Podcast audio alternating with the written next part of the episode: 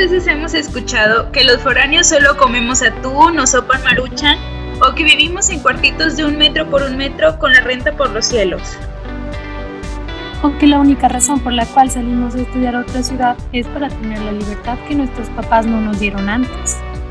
Pero poco se habla de las ventajas que se obtienen al irte de casa, experiencias que adquieres o los problemas que tienes que resolver estando solo lejos de tu hogar y de tus papás.